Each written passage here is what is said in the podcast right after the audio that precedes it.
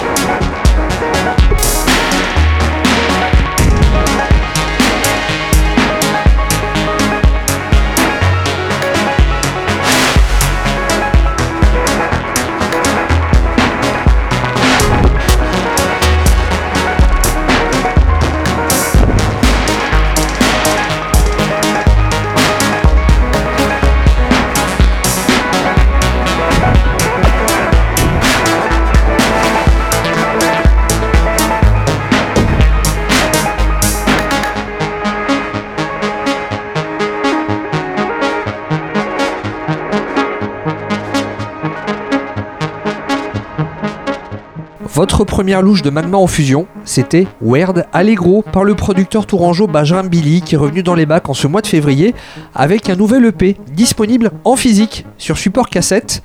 Nom de code We Will Have Been Happy. 5 nouveaux titres, 27 minutes d'incantation de nouveaux synthétiseurs analogiques et d'excentricité digitale. Les nouveautés de la semaine. DJ Academy. Le titre qui arrive dès maintenant est parfait pour apprendre à embrasser. C'est le morceau qui couvrira les bruits de bouche tout en donnant l'envie d'offrir sa langue à celui ou à celle que l'on vient de frôler. Voici Together Again par John Lord Fonda. Together Again, un morceau qui retrouve début 2023 une seconde jeunesse grâce à une flopée de remix dont celui d'un grenoblois, l'excellent Hendrik Schröder.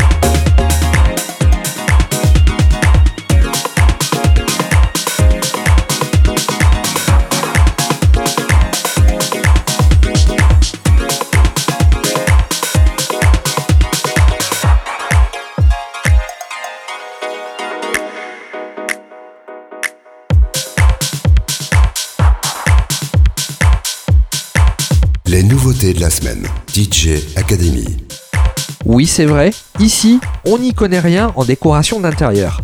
Oui, c'est vrai, ici, on n'y connaît rien en cosmétique, en fringues qui vous donnent l'air d'être à la mode et chic, mais nous, ce qu'on sait, c'est qu'on captive les oreilles avec des disques mystérieux et secrets. À l'instant, justement, c'était Marina Trench avec L'Orage. L'Orage, c'est un cri de la machine plutôt nostalgique ou plutôt une cure de jouvence car ce morceau nous fait revivre les prémices d'une house lascive et festive telle qu'on l'écoutait dans les 90s. Et comme la DeLorean est encore de sortie, on va cette fois-ci écouter un son du futur qui sonne comme celui du passé. C'est celui du DJ producteur mexicain Rodman, titre du morceau Miss Did, et ça sortira en digital le 3 mars prochain sur le label Discos Sentimiento.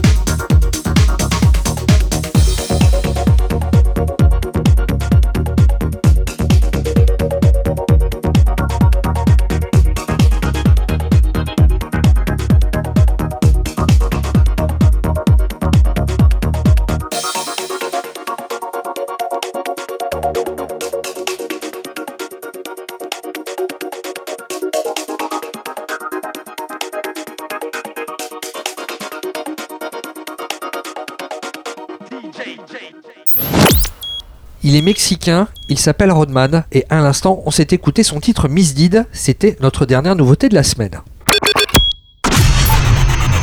DJ Academy avec Stéphane Chambord. DJ Academy. DJ Academy. L'interview. L'interview. Notre invité est actuellement en liaison par internet avec nous. Il se prénomme Mathias dans le civil, mais son nom de scène est Bransky. Bonsoir Mathias. Bonsoir Stéphane. Je te remercie d'avoir accepté l'invitation, d'autant plus que tu as une actualité plutôt sympathique, la sortie d'un premier album, il s'appelle Moonrider. Jusqu'ici, tu n'as donné que très peu d'interviews, bien que tu aies déjà signé quelques EP sur quelques labels influents.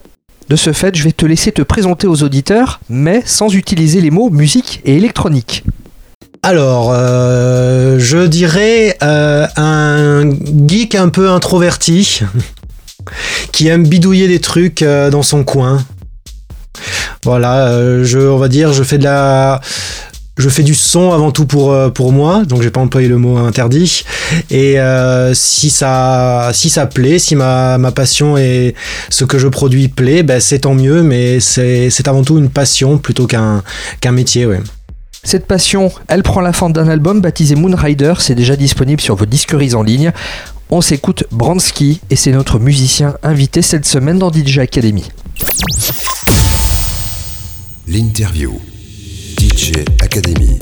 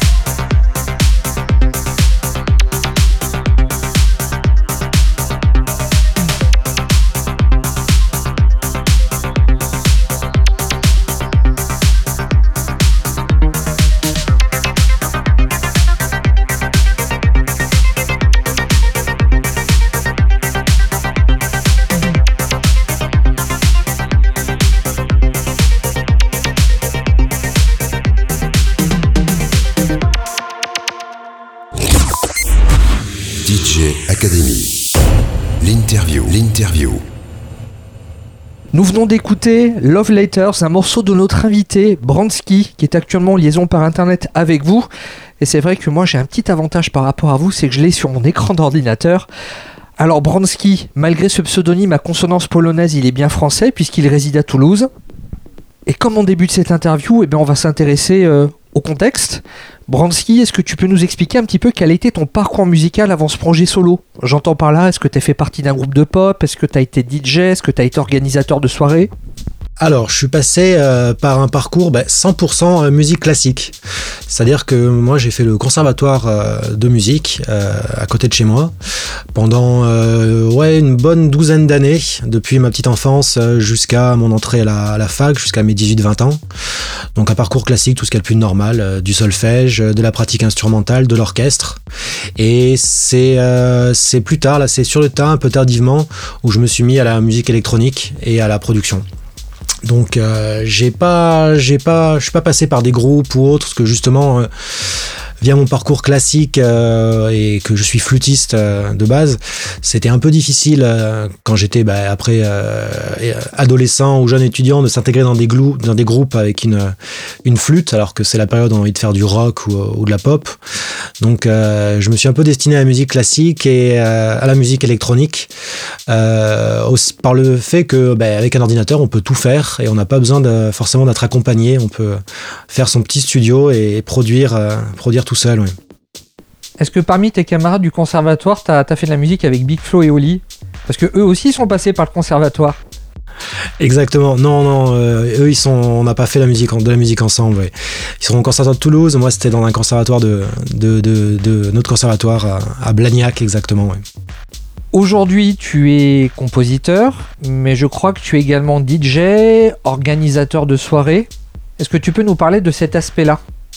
Alors c'est un aspect euh, plutôt passé, euh, en tout cas pour la partie organisation. Euh, c'était, j'ai passé à la fin de mes études, j'ai pris une année sabbatique que j'ai dédiée justement à, monter un, label qui s'appelait Dry Wet, qui était basé à Bordeaux. Et avec ce label-là, on a fait plusieurs, on avait plusieurs thématiques. C'est-à-dire qu'on avait à la fois la, une partie label où on a fait euh, une petite dizaine de sorties euh, orientées euh, musique techno et industrielle. Et à côté de la programmation, donc on programmait euh, des soirées dans des, dans des clubs euh, bordelais. Et également, on avait un concept euh, qui était assez nouveau à l'époque, parce que ça remonte maintenant à quasiment 8, 8 ans, 8-10 ans. C'était les rencontres électroniques, c'est-à-dire c'était faire découvrir aux néophytes et aux personnes confirmées la musique électronique par le biais d'ateliers. Donc on a présenté ça dans plusieurs clubs et plusieurs festivals de la région bordelaise et ça a bien plu donc sur les thématiques de, de la production, du DJing. Et voilà, dans ce label, bah, après, en tant que collectif et label, ben, j'intervenais en tant que DJ dans, les soirées qu'on organisait et, et, les partenariats qu'on a pu nouer avec les, les, acteurs locaux de la scène bordelaise et toulousaine. La manière dont le projet est décrit, ça me rappelle ce que font aujourd'hui les copains de Nashton Records sur Lyon. Tu te reconnais dans leur démarche ou pas? Euh, je les connais pas, mais en tout cas, les, les, personnes qui font ça, je trouve que c'est des bonnes initiatives de proposer, euh, voilà, d'être proche aussi de, son public, proche de la, vie locale, euh, de pas juste entretenir le, le, milieu artistique local, mais de s'ouvrir et de pouvoir bah, échanger avec le public et qui est, qui est demandeur de, bah, aussi de savoir du processus de création, comment ça fonctionne et de tout l'aspect back, back office, on va dire, du, du travail d'un producteur ou d'un DJ.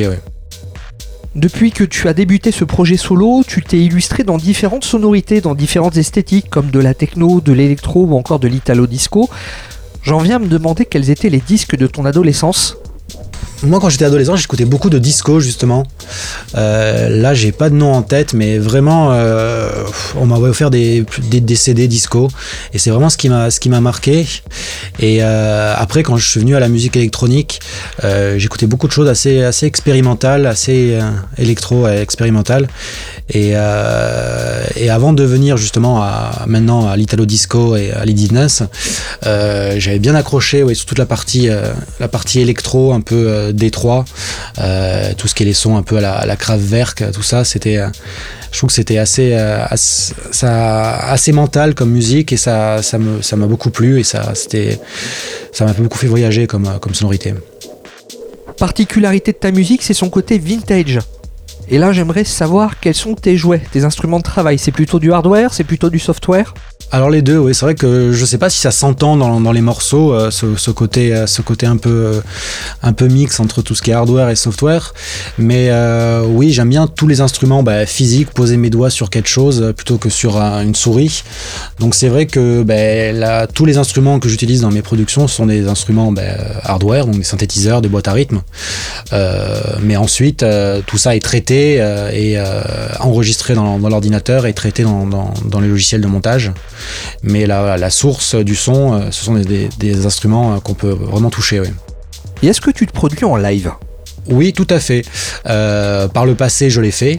Euh, justement, euh, on, on, on, parlait tout à l'heure de, de, mon, de, mon, séjour bordelais. Mais quand j'étais à Bordeaux, là, j'avais beaucoup de temps pour ça. Et justement, je j'avais mis en place un, un live. Donc, j'avais un live 100% machine avec voilà différents synthétiseurs, boîtes à rythme et séquenceurs, qui était plutôt tourné électro et EBM, donc body music.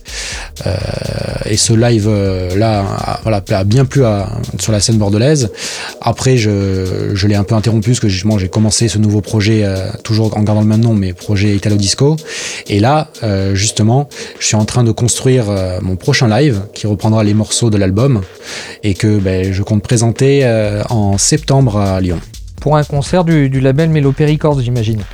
Voilà, tout à fait. Euh, normalement, il y a, c'est en avant-première. Voilà, il y aura une soirée Melopé Records avec euh, un live de Bransky. Puisque Melopé Records, c'est, le label qui édite aujourd'hui l'album Moonrider, l'album de notre invité. D'ailleurs, en parlant de label, par le passé, tu, as collaboré donc avec les Bordelais de, de WeFine. Tu as également fait un passage chez les Espagnols de Fanzine Records.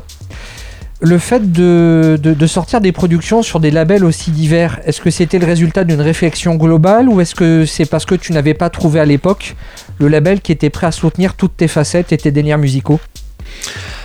Ben on va dire que comme j'ai un panel de production assez large, comme tu dis toi-même, de, la techno à l'électro euh, et jusqu'à l'Indie Dance, euh, les labels actuellement sont, sont généralement spécialisés dans leur, dans leur style. Euh, est quand même assez spécialisé dans tout ce qui est dark disco, euh, Dance et Italo disco, tandis qu'il y a d'autres labels qui, eux, auront un public plus électro ou plus EBM. Donc c'est vrai que ben, je j'essaie de que mes sorties collent aussi au son du label, ce, qui est normal, d'avoir une, une, relation entre, euh, entre le label et, la sonorité de l'artiste. Donc c'est. Oui, c'est tout. C'est tout. Est-ce que tu produis de la musique pour pouvoir correspondre au cahier des charges d'un label Ou alors tu sors le morceau, tu le produis tel que tu le sens et après tu démarches les labels en fonction de la sonorité? Alors c'est intéressant parce que euh, jusqu'à présent, euh, c'est-à-dire c'était, euh, il y avait une relation avec le label, c'est-à-dire que je euh, produisais la musique et ensuite je cherchais un label qui allait correspondre à, au son que je faisais. Là, c'est vrai que maintenant, j'ai quand même noué de plus en plus de relations avec des labels avec qui je travaille fréquemment, ou alors on, me, on vient vers moi pour me demander des productions. Donc là, c'est vrai que maintenant, c'est un peu le travail inverse, c'est-à-dire que je suis libre encore de créer ce que je veux, mais euh, j'essaie aussi de correspondre euh, au, son du label et de, m'intégrer dans leur, euh, philosophie musicale.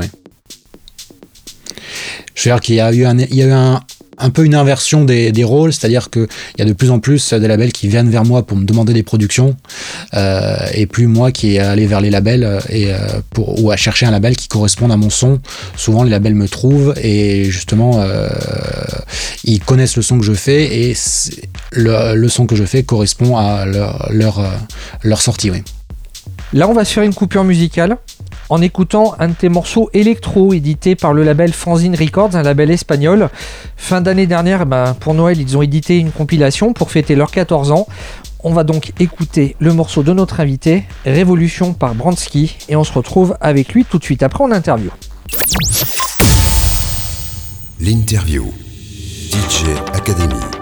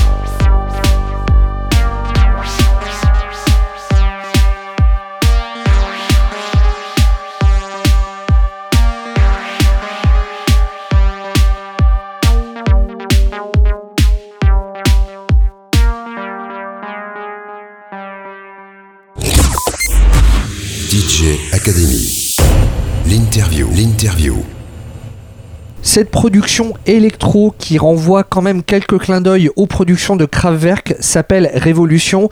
C'est un morceau de notre invité Bransky. Il est actuellement en liaison par internet avec nous. Et ce morceau, on peut le retrouver au sein d'une compilation la 14e compilation du label Fanzine Records, un label espagnol, et ça c'est disponible en digital. Comme je le disais tout à l'heure, tu t'illustres dans différentes esthétiques musicales, techno, électro, italo-disco, de la musique synthétique mais qui n'est pas dépourvue d'âme. Là, j'aimerais savoir si tu avais une méthode particulière pour composer tes morceaux, et si oui, laquelle?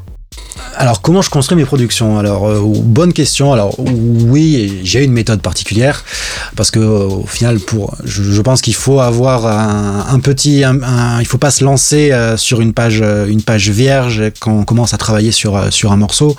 On a tous et puis on a on a ces méthodes de on a tous ses propres méthodes pour pour travailler pour arriver à construire un morceau. Moi, ben, souvent, ben, déjà j'ai besoin d'avoir un studio euh, organisé. C'est-à-dire que dans, ma méthode de travail, ben, même si on disait tout à l'heure que j'ai des instruments hardware, euh, des, synthétiseurs, des boîtes à rythme, dans, pour la partie technique, c'est qu'en fait, euh, tout est, tout est entièrement midifié et euh, connecté euh, en audio à l'ordinateur. Donc j'utilise mon, mon, séquenceur comme euh, vraiment comme, un, comme une table de mixage. J'ai juste à, à, ouvrir les pistes sur mon, sur mon, sur mon ordinateur et tous les synthétiseurs, toutes les boîtes à rythme rentrent dedans. Elles sont synchronisées en MIDI. Je peux envoyer des, des contrôles MIDI dans un sens ou dans l'autre, programmer un, un synthé sur l'ordinateur ou bien le jouer, l'enregistrer en MIDI et, et le louper, la boîte à rythme également. Donc c'est voilà d'avoir une, une facilité d'accès en fait d'avoir tout sous la main rapidement de quand, quand j'arrive quand j'ouvre le studio euh, c'est finalement c'est comme si j'ouvrais euh, une session d'ordinateur. J'ai vraiment tous mes instruments qui sont euh, qui sont prêts prêts à l'emploi. J'ai pas à aller brancher des câbles débrancher des choses faire du faire du bidouillage. Et ensuite dans mon processus de création ben comme tu as pu t'en rendre compte là sur les morceaux qu'on a écoutés, c'est quand même des morceaux qui sont construits où la base du morceau, ça va être une boîte à rythme et euh, une ligne de basse. C'est vraiment et c'est quelque chose, tu vois, je pense, même si euh, je, voyage à travers plusieurs styles, à travers euh, bah, l'électro, le BM ou bien leading dance, ce qu'on va retrouver, je pense, qui est commun à, l'ensemble des styles que je produis, ça va être vraiment ce, fort impact sur sur bah, le, travail sur la sur la batterie et sur la basse où il y aura toujours une ligne de basse synthétique vraiment assez roulante et c'est ça qui va porter et entraîner le morceau dans mes productions. Donc euh, souvent c'est les premières choses que je commence à, produire, faire, euh, faire une bonne partie de batterie, euh, une ligne de basse et ensuite par, par-dessus construire le reste du morceau sur cette fondation. Pour l'aspect technique j'ai compris, mais par rapport à l'aspect vraiment composition, donc la ligne de départ c'est la basse et la batterie. Oui. Si tu devais avoir un son de synthé fétiche, ce serait lequel?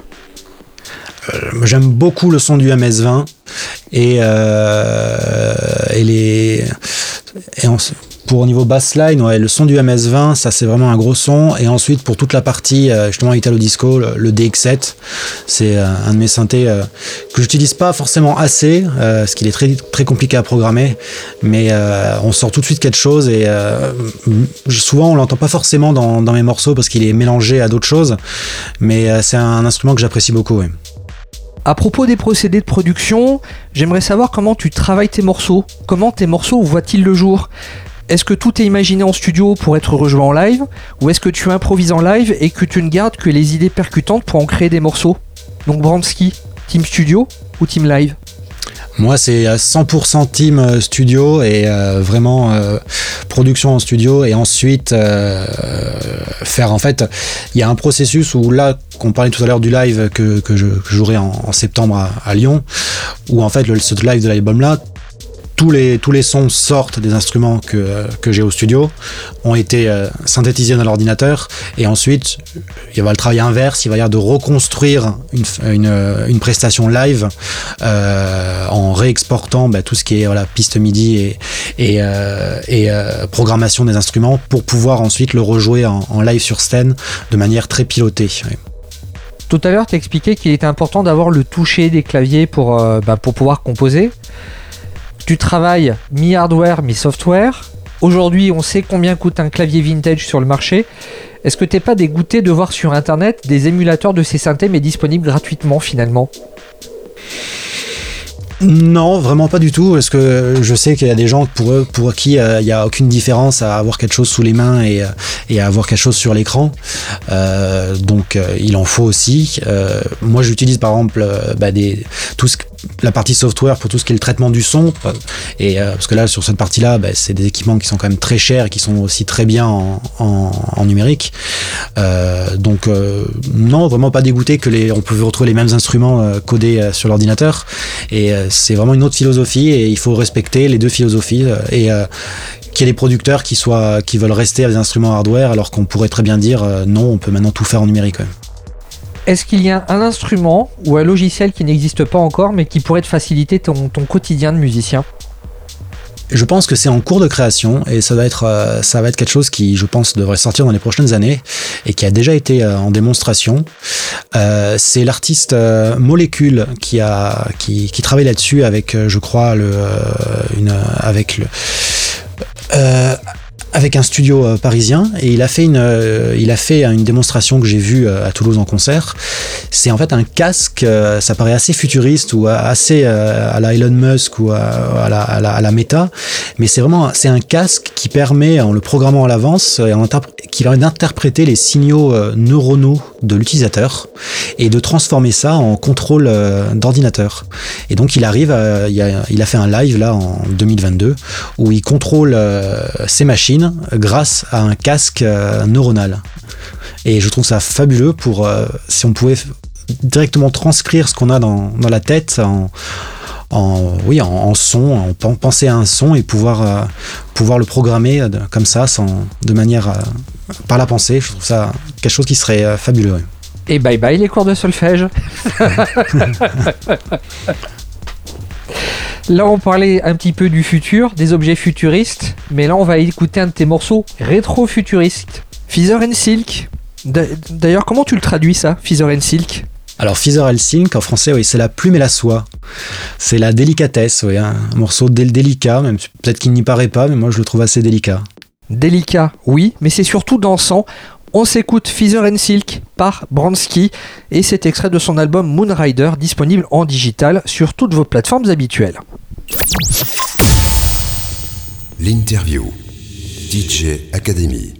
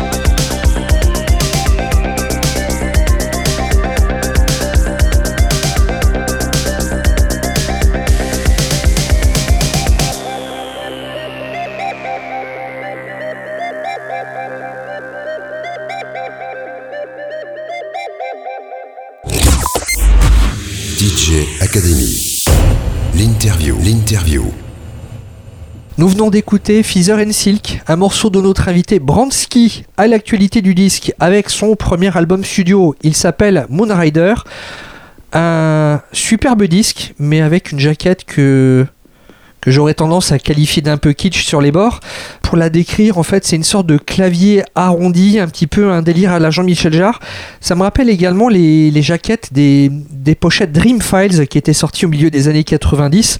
ces compilations, elles ont aussi marqué ton adolescence? Non, je pense pas. Non, mais je, vois, je pense voir l'influence, mais enfin, je vois plus des trucs euh, un peu plus. Euh, Ouais, dans les années 90, ça m'évoque plus des compilations euh, techno ou trans, mais avec des, visuels très, très numériques. Mais, euh, mais ça, non, je vois pas. En dehors de la pochette, l'album est vraiment sympathique. Et dans le monde de la musique électronique, de nombreux producteurs se contentent de sortir soit des singles, soit des EP. À tes yeux, Bransky, c'était important pour toi de conserver ce format d'album? Alors conserver, euh, c'est surtout lancer parce que euh, c'est mon premier. Euh, et c'est intéressant, ça permet d'exprimer plus de choses, de raconter une histoire plus longue que sur qu'un simple LP, qu'un simple EP. Et ça s'inscrit, je pense, plus dans la durée que qu'un qu'un EP qui, qui est quand même à destination des DJ, donc euh, de la musique, on va dire euh, pas, pas jetable, mais qui, qui est qui est joué quelque temps et puis après qui est qui est éclipsé par une prochaine sortie. Là, euh, le format album et ce que j'ai voulu faire, c'est à la fois euh, bah, quelque chose qui, qui, qui, puisse rester dans le temps, qui soit pas juste euh, écoutable euh, sur les dance floors, qu'on puisse écouter aussi bien voilà à, la maison, dans la voiture ou en club. Donc ce soit on va dire passe partout, mais voilà que ça ait une durée de vie un peu supérieure à, un, à un EP et voilà comme je disais au début pouvoir exprimer quelque chose de, de plus long et c'était bah, également un, un, travail de longue haleine pour mettre tout ça bout à bout. Avec cet album Moonrider, tu t'illustres dans des sonorités à tendance italo-disco, tu respectes quand même une certaine tradition. Est-ce que tu t'amuses à te dire que ça se trouve d'ici 20 ans, on sera incapable de pouvoir poser une date sur tes productions? Ah c'est vrai, c'est amusant, on pourrait les antidater et pas forcément les dater aux années 80 et, pas aux années 2020. Ça serait, ça serait assez amusant, j'aimerais bien ouais, se, retrouver dans 40 ans et, et faire, faire un blind test là-dessus. Avec Moon Rider, comme l'autre EP que tu avais sorti juste avant chez Melopé Records, tu es arrivé à conjuguer la rigueur électronique et la nostalgie. Quelles ont été tes influences dans l'élaboration de ce projet Italo Disco? Alors si je pouvais citer une grosse influence et je pense quelque chose qui, qui merge, qui réunit un petit peu ben, mon passé et mais vraiment le mon parcours musical classique et après mon, pied dans la, dans la, musique électronique.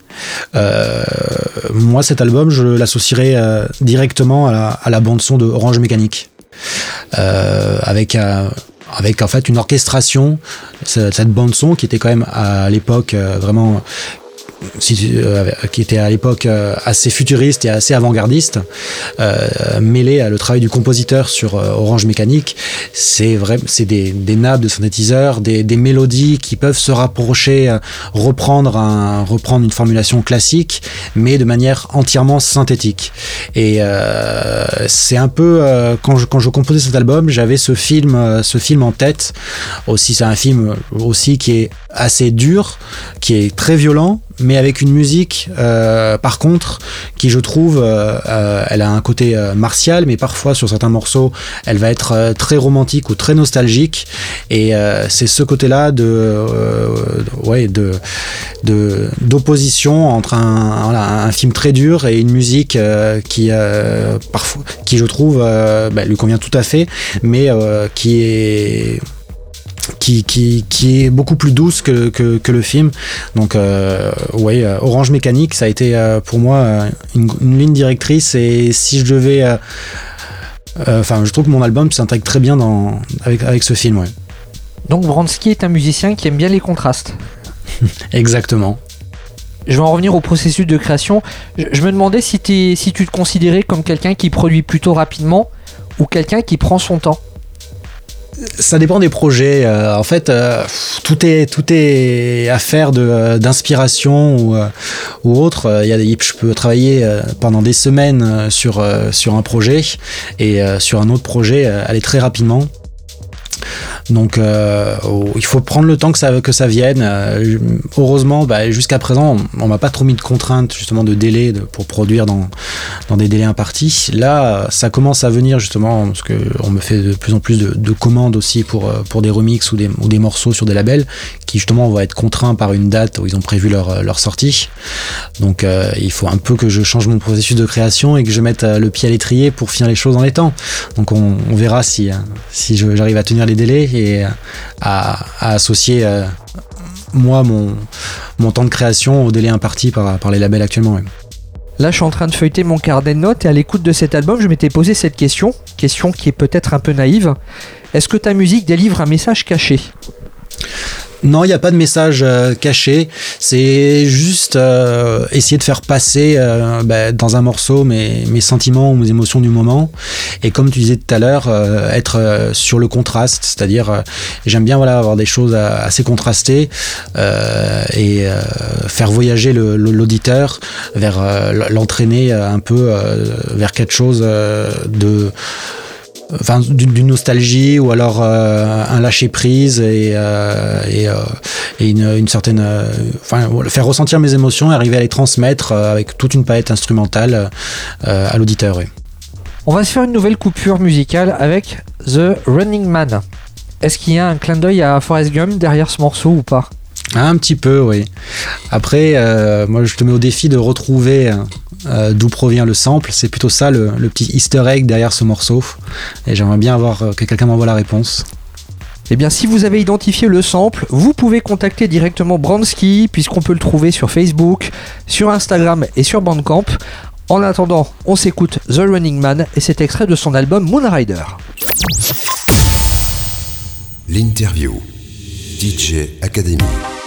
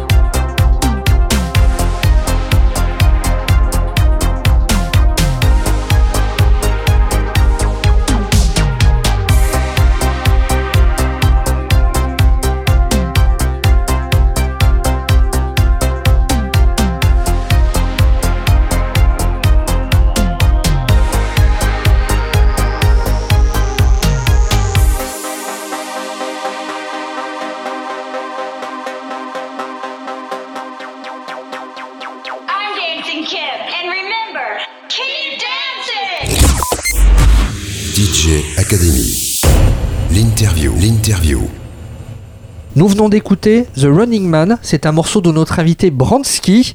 Bransky qui a une actualité plutôt chargée puisque l'album Moon Rider sortait en janvier et juste avant Noël, eh bien, il participait à la compilation anniversaire du label espagnol Fanzine Records. Là, on a parlé du présent, on va parler un petit peu du futur. En dehors de la préparation d'un live et, et de l'écriture de quelques remixes, quels sont tes autres projets dans les tuyaux, Mathias? Alors euh, actuellement dans les tuyaux, euh, je suis sur deux projets de remix. Euh, un pour le label Mélopée toujours et un autre projet de remix pour un label américain qui qui me, enfin, j'ai, j'ai été contacté pour faire un remix italo sur une track euh, plutôt house. Donc je trouve ça assez intéressant et euh, surtout je connais pas du tout euh, la scène américaine italo. Est-ce que là-bas ils ont des, des artistes? Est-ce qu'il est-ce qu'il y a un public pour ça? Donc ça sera, sera un peu le crash test de voir si ça, ça va plaire. Et ensuite dans les cartons, d'autres d'autres morceaux pour pour des various artistes sur euh, des labels français. Euh, et ensuite, euh, le live en, background, le travail sur le live pour pouvoir le, le présenter à la rentrée prochaine. La musique disco, d'une manière générale, a toujours prôné l'hédonisme. Donc j'imagine que la notion de plaisir, elle est également importante pour toi à travers ce projet. Comment fais-tu pour garder le même plaisir dans ce que tu fais malgré le temps qui passe? Ah, c'est compliqué, hein, mais je t'assure, parfois on pète des câbles hein, quand on n'arrive pas à faire ce qu'on veut et qu'on passe euh, des heures, des dizaines d'heures euh, sur, euh, sur une boucle ou quelque chose et que ça nous plaît pas. C'est, assez frustrant parfois de pas y, de pas y arriver. Mais finalement, il, faut, il, faut assez, il faut rester assez naturel et il faut pas non plus, je pense, quand on veut produire du vidéo disco, il faut essayer de garder un, œil euh, naïf et neuf sur, euh, sur les choses et surtout de garder à l'esprit que souvent l'idée de départ, si, euh, elle nous plaisait au, départ, il faut la garder, elle sera bonne. Même si au fur et à mesure des heures, peut-être qu'on l'appréciera moins, quelqu'un qui lui l'écoutera avec une oreille fraîche verra, verra le potentiel de ce morceau. Et, aussi, euh, une fois que c'est fini, que la, partie production est terminée, la satisfaction d'avoir, d'avoir créé quelque chose, euh, c'est la meilleure des récompenses. En sachant que tu produis une musique synthétique à connotation vintage, j'aimerais savoir quel est ton positionnement par rapport au purisme analogique et à tous ceux qui défendent l'analogique comme seul moyen de production respectable. Non, j'adore les puristes justement, euh, et euh, même si je suis assez jeune, euh, enfin c'est peut-être un petit peu orgueilleux, mais je, me considère un peu comme comme l'un d'eux parce que je trouve que c'est de se mettre, enfin c'est une c'est une manière de on se soi-même des bâtons dans les roues, on se limite soi-même, mais finalement se, être limité euh, par, euh, par, euh, par ses instruments ou par son environnement, ça permet souvent d'aller d'aller de pas se dissiper, d'aller d'aller plus droit au but dans, dans ses créations. Et c'est des gens justement qui ont un petit côté geek aussi, de vouloir se maintenir à faire du 100% hardware. Donc c'est des, gens avec qui j'aime bien discuter et je me retrouve bien dans, dans cette idée. Est-ce que tu penses que le confort, c'est quelque chose qui nuit à la créativité? Ah non, pas du tout, parce que euh, je suis le premier à vouloir être très confortable pour, euh, composer, et justement, euh, comme je disais au, début de l'interview, avant j'étais très très mal installé. Euh, j'étais, j'avais la moitié du home studio dans le salon. Euh, c'était un inconfort. J'étais dérangé tout le temps. là maintenant depuis 2-3 ans, j'ai, je me suis aménagé ma, mon propre home studio avec une pièce dédiée. Et enfin faire de la musique en pyjama et en claquette, c'est mon plus grand plaisir et mon plus grand confort. Et c'est comme ça que je suis le, plus à l'aise pour pour composer. Et si je devais être dans un dans un inconfort constant, ce serait, je pense que j'arriverai pas du tout à, aller au bout de mes idées. Toi, en tant que musicien, qu'est-ce que tu penses de TikTok et de la nouvelle manière de consommer de la musique chez les jeunes? Parce que voilà, faut le rappeler, tu as été organisateur de soirée, tu as été gérant de label, tu es musicien, tu es DJ, tu es producteur. Tu fais de la musique depuis une dizaine d'années. TikTok, il y a 10 ans, ça n'existait pas. Les réseaux sociaux n'avaient pas la même place qu'aujourd'hui. TikTok, je pense que c'est un, vecteur de communication euh, nouveau. Euh, je sais pas s'il faut faut en tout cas baser, enfin produire ou orienter, orienter sa, musique pour qu'elle corresponde au diktat de, cette plateforme-là. Mais en tout cas, si c'est un outil de communication pour faire découvrir ses productions, bah, pourquoi, pourquoi s'en priver? Je pense que tous les, tous les outils sont bons pour, pour essayer, pour se faire connaître et faire connaître sa musique. Donc oui, pourquoi pas. Après, c'est, je pense qu'il faut pas justement adapter son travail à la plateforme, mais seulement l'utiliser si elle répond à, notre besoin et, à, notre moyen à nous de, communiquer ou, de faire de la musique. Il faut pas que ce soit une contrainte, il faut que ce soit uniquement un, bénéfice. Et tu vas te lancer sur TikTok du coup? Absolument pas. Ah, c'est dommage. Parce que rien que l'idée de te voir en studio, en pyjama et en claquette, franchement, ça envoyait du rêve. Ouais, j'arrête de te taquiner. J'ai fait le tour de mes questions. On va se quitter avec un dernier morceau qui sortait, c'était eh ben, il y a presque un an. Un morceau édité par les copains bordelais du label WeFine. Le morceau s'appelle Low Orbit. Mathias Bransky, encore merci pour le temps que tu nous as accordé. Je te remercie Stéphane, à toi aussi. A bientôt, passe une bonne soirée. À bientôt, au revoir. L'interview. DJ Academy.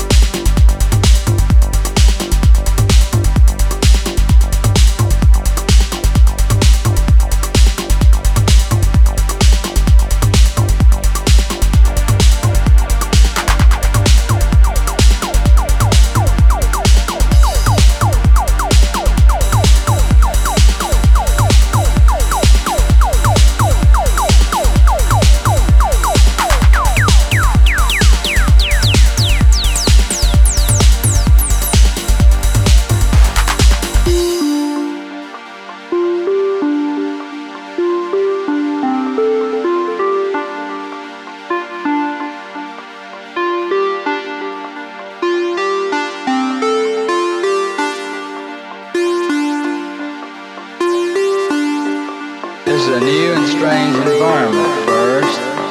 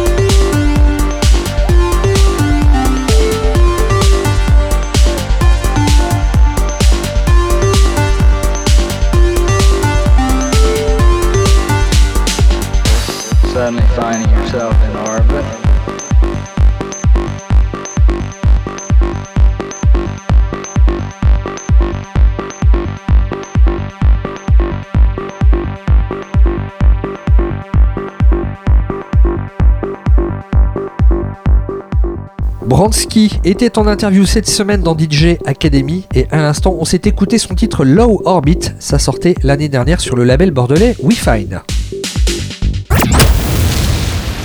Pour la suite, pensez vite à colmater les fuites car on va jumper sur un son acidulé qui pourrait bien vous faire perdre les os et vous briser en petits morceaux. Voici le classique. DJ Academy, le classique.